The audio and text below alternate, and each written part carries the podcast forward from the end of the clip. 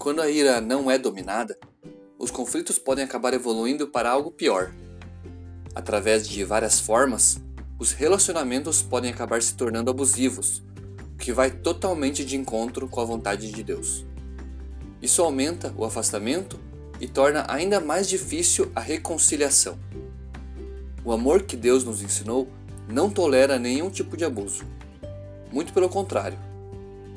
O amor de Cristo é abnegado e altruísta, preocupando-se mais com o bem-estar do outro do que a si próprio. No estudo de hoje, vamos entender por que o relacionamento abusivo não faz parte do plano de Deus para as famílias.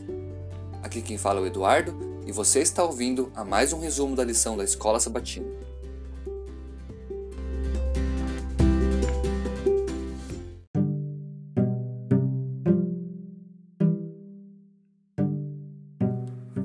Estudo de ontem, aprendemos a importância de controlar a ira em nossos relacionamentos. O motivo é simples. A raiva não controlada pode evoluir para sentimentos ainda mais perigosos, resultando em ações igualmente perigosas. E eu não estou falando apenas de agressões físicas, que é o que geralmente pensamos em primeiro lugar. As formas de abuso podem envolver também ataques verbais, psicológicos, emocionais e até de cunho sexual. Toda forma de abuso é contrária ao princípio de amor ensinado por Deus. Em 1 João capítulo 4, nos versos 7 e 8, encontramos as seguintes palavras de confirmação a isso. Amados, amemo-nos uns aos outros, porque o amor procede de Deus. E todo aquele que ama é nascido de Deus e conhece a Deus. Aquele que não ama não conhece a Deus, pois Deus é amor. Em sua primeira carta aos cristãos de Corinto, Paulo também pronunciou aquela famosa definição de amor. Ao lermos 1 Coríntios 13, não encontramos o abuso como sendo uma das características desse sentimento. Na verdade, o amor é paciente, é benigno, ele não arde em ciúmes, não se ufana e não se conduz inconvenientemente. O amor também não procura seus próprios interesses, não se exaspera, não se ressente do mal e não se alegra com a injustiça, mas regozija-se com a verdade. Percebe o quão distante isso está de um relacionamento abusivo? Se você passa por uma situação dessas, sendo abusado ou abusador, precisa urgentemente procurar ajuda. Com o auxílio de profissionais capacitados, Deus pode curar e restabelecer a paz e harmonia que jamais deveriam ter deixado o seu lar. Se você é a parte que sofre o abuso, lembre-se que você jamais deve se sentir culpado pelo que está acontecendo. O abusador é totalmente responsável por suas escolhas e ações, e muitos são manipuladores o bastante para fazer suas vítimas sentirem parte da culpa em um relacionamento saudável, seja aquele entre marido e mulher, pais e filhos, ou mesmo entre amigos, todas as partes precisam se sentir seguras e respeitadas.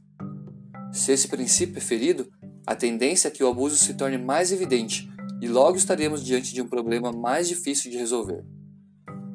Esse princípio é muito bem traduzido em Colossenses 3, no verso 19, que diz o seguinte: Maridos, Amai vossa esposa e não a trateis com amargura.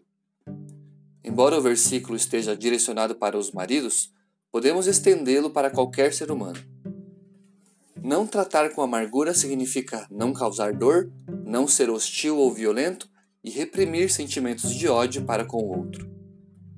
Mas, novamente eu pergunto: será que é fácil fazer isso? Com certeza não deve ser, mas é por isso que contamos com o auxílio divino para superar as tendências que humanamente são impossíveis de vencer. Com a ajuda de Deus, é possível transformar um relacionamento abusivo em um relacionamento saudável, mas é preciso haver um desejo verdadeiro de que isso aconteça. Caso contrário, isso é realmente impossível.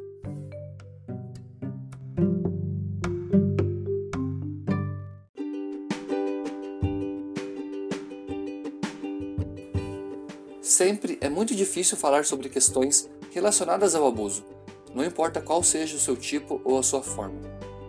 A dor e o sofrimento sentidos nessas situações só são realmente compreendidos por quem já vivenciou isso. Por isso, reforço meu pedido para que, abusado e abusador, procurem ajuda o mais rápido possível. Quanto antes o problema começar a se resolver, antes os sentimentos negativos irão embora. No livro O Desejado de Todas as Nações, a escritora cristã Ellen White desenha o quadro que deveria estar presente em todos os lares cristãos. Todos quantos nasceram na família celestial são, em sentido especial, irmãos de Nosso Senhor. O amor de Cristo liga os membros de sua família, e onde quer que esse amor se manifeste, aí se revela a relação divina. Aqueles que Cristo louva no juízo talvez tenham conhecido pouco de teologia, mas nutriram seus princípios. Mediante a influência do Divino Espírito, foram uma bênção para os que o cercavam. Que esse verdadeiro amor de Deus inunde o seu lar e a sua família. Esse é o meu desejo e a minha oração. Um forte abraço e até o próximo estudo.